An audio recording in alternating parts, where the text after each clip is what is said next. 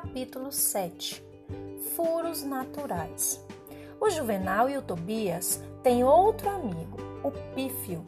O Pífio coleciona furos naturais de roupas. Furos naturais são aqueles feitos depois de muito uso. Furos feitos com tesoura não valem.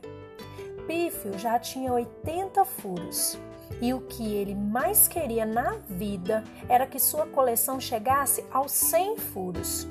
No dia do aniversário, ele ganhou uma calça com dois furos, uma camiseta com cinco, uma cueca com seis e um pé de meia com dez furinhos. Será que Pífio chegou à marca dos 100 furos?